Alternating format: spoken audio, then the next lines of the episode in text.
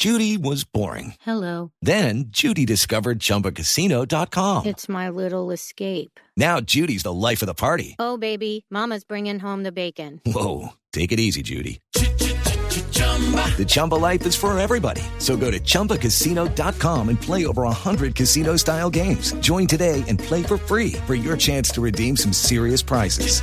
chumba ChumbaCasino.com. No purchase necessary. Void where prohibited by law. 18 plus terms and conditions apply. See website for details.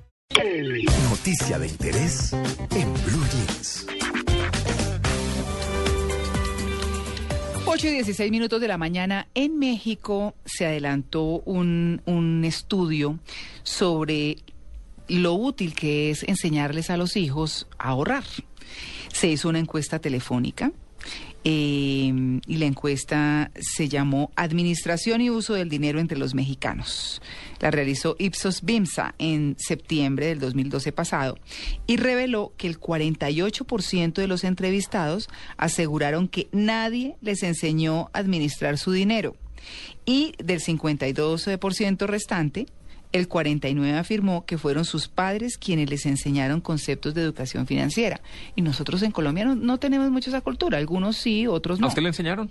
A mí mis papás me decían, hay que ahorrar, hay que ahorrar. Yo soy ahorradora. Yo soy ahorradora, pero y, y me ha traído como grandes beneficios en épocas de vacas flacas, eh, para un gustico que de pronto uno dice, ay, no, bueno, entonces tiene la, La reservita. la ¿Sabe- reservita. ¿Sabe qué hacían algunos Sí. papás antes, por lo menos el mío? Y recuerdo que algunos compañeros míos y amigos también Ajá. le compraban a uno acciones. Más que decirle que ahorre o algo, le compraban a uno Le acciones. compraban. Sí. sí, sí, sí. Particularmente acciones, si no estoy mal, de Bavaria y de Coltejer. Estoy No, pues hablando Bavaria hace fueron las N más mil años, populares, ¿cierto? claro, claro. que, que se iban convirtiendo en un buen ahorro porque uno no se daba cuenta. Pero así que, le que me infundieran a mí, hay que ahorrar, mi hijo, tal cosa, no. No, Que le, lo que le decían. dijeran, no pida regalos en la primera comunión, pida plata y se la ahorraban. Yo he no. vivido en un debate porque tengo a mi papá pues súper riguroso, hay que ahorrar y, y bueno, y de alguna manera me orienta a tratar de hacer algún ahorrito y mi mamá que es, la vida se vive el día a día, eh, sé feliz, uno no sabe mañana si está o no está, entonces creo que es un buen equilibrio. Sí, Es sí, un sí, buen sí. equilibrio, sí. Sí, o sea que su- eh, eh, el papá de Natalia ahorra y la mamá gasta. ¡Qué delicia! Pero nunca para ella. Y Natalia disfruta. Claro. Y Natalia, Ay, me pareció una delicia, ¿no? Buenísimo. buenísimo, buenísimo. Te- queremos ser la mamá de Natalia. No, o no. Natalia. Pero nunca para ella. Queremos ser hermanos de Natalia. Sí, El claro. papá ahorra, la mamá gasta y la hija es la que disfruta. No, aquí, aquí somos como hermanos, Tito. pilas. Esta es una familia. Bueno, gracias por la invitación. Bueno, pues eh, miren que a propósito de esto, eh, la Comisión Nacional para la Protección y Defensa de los Usuarios Financieros eh, en México explicó que en el país el tema de las finanzas en la familia es tabú. Por lo que el reto de los padres es transmitir a sus hijos nociones básicas de administración del dinero. Así que tenemos un invitado, mm, o una invitada mejor. eh, ah, vamos a ampliar el tema con Ruby Velosa, que es economista. Ruby, muy buenos días. Buenos días, ¿cómo está usted? Bueno, bien, ¿cómo logramos que nuestros hijos ahorren sin que les parezca una pereza? Porque pues se hacen intentos, se les abre cuenta de ahorros, pero pero debe haber otras mecánicas que son mucho más son mucho más fáciles o no? Yo pienso que eh, la cultura del ahorro y esta disciplina, como todas las cosas, se aprenden desde el hogar. Eh, son los padres los primeros que, que deben inculcarle a los hijos eh, ahorrar. Es- eso es eh, algo bien importante porque eso en el futuro mm, trae muchos beneficios. Sí, ¿y cómo cómo hacerlo? niño- por- por ejemplo, eh, por decir algo, a mi hijo eh, va a un paseo, entonces yo le doy eh, 200 mil pesos. Sí. Pero, de- pero, de- pero desde que él sale de su casa le digo, esta es la plata que tienes para esto, pero eh, sería importante que esto ahorraras algo para ti, porque eh, eh, ya se los di, son de él, entonces él los debe ahorrar. A su regreso, aquello que él me trajo, eh, pues sí, es, para él. Y con esos pocos ahorros, digo, en esta manera, pero en cualquier cosa, en, eh, cuando me doy para que se compre algo, eh, si logra conseguir lo más económico, pues lo que reste es para ti. Y esos pequeños ahorros eh, los, los va acumulando, ya no los puede gastar, debe ahorrarlos y para ello le abro una cuenta de ahorros. Mm. Y en esa cuentica de ahorros él va ahorrando y sabe que eso es para una necesidad. Y- Claro. Y, uno aprende, porque así aprendí yo. O sea, eh, mis abuelos y, y mis tíos mm, nos daban una platita eh, los domingos o el día que llegaban de visita y, y podíamos gastarnos algo, pero debíamos ahorrar algo. Es que ese es el otro punto. Ese era el otro que yo le quería preguntar. Porque uno dice, bueno, ahorran, está bien, guardan la plata. El otro tema ya es la administración del dinero.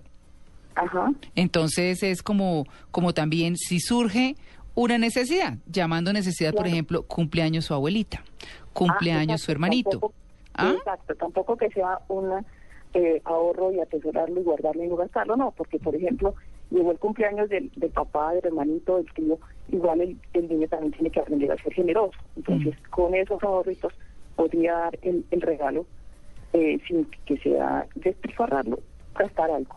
Pero Sí. de todas maneras, ahorrar. Otra forma de, de que de, de poder ahorrar este dinero, por ejemplo, se constituye una, una cédula de capitalización que, que obliga al papá, eh, junto con el niño, a meter esos ahorritos allá. Cuando menos se dé cuenta, la cédula se completó y sirvió, por decir algo a futuro, para una matrícula, para una necesidad. Es decir, pero eso tiene que inculcarse en el hogar desde, el- desde muy pequeño el niño, porque eso es Pero- una disciplina como aprender a comer, como aprender eso se aprende en el hogar, no se aprende en el colegio ni en la universidad. No, eso no lo enseñan, eso se aprende aquí. Pero qué tan importante es también, por ejemplo, mostrar los beneficios del ahorro cada determinado tiempo, porque también habrá eh, familias que l- le enseñan al hijo a ahorrar, pero pues tampoco le prestan el dinero pues para tener eh, luego otros beneficios. Es bueno tenerlo cada determinado tiempo, decirle, o sea, ¿cuál es el consejo para decirle a los papás, vea, por ejemplo, ahorre seis meses y a los seis meses, por ejemplo, eh, darle o un beneficio o comprarle un regalo o tener Ah, algo claro, que el hijo quisiera. Todo eso tiene que tener también un incentivo, porque porque si no, pues el niño como que dice, bueno, y eh, a esa edad él no entiende. Entonces, eh, bueno, como ahorraste esto, entonces mira, yo eh, a cambio te, te compré esto porque pues este hiciste el, el- el deber, te, eh, te, te mereciste esto, te ganaste esto a cambio. Claro. Porque tiene que ser así, porque si no, pues el, el niño va a decir, como, ¿para qué ahorro? Eso, en ese momento él no, él no entiende, él no entiende mucho que para qué se está haciendo eso. Claro. Pero con el tiempo sí se dará cuenta. Claro, pues muy Sí. importante el tema. Tienen que educar desde la casa a los niños para que ahorren. La forma de hacerlo es incentivarlos, pero enseñarles también a administrar el dinero. Doña Ruby Velosa, economista, muchas gracias por su atención con Embrujens de Blue Radio.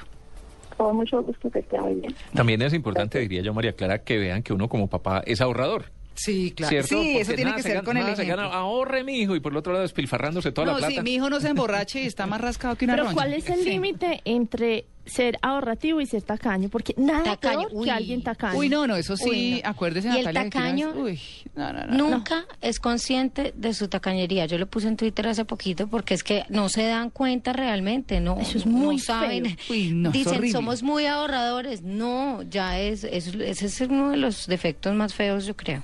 Sí, sí, no, seguro. Aquí lo estuvimos hablando y acuérdense que lo que decía el psicólogo que habíamos invitado era justamente que las personas que eran tan tacañas, si no lo habían aprendido era porque querían retener una parte afectiva que no habían tenido y lo hacían a través del dinero.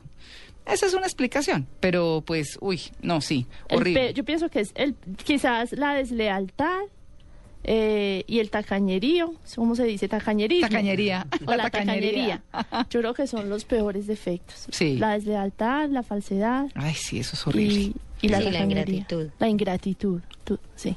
8 y 24.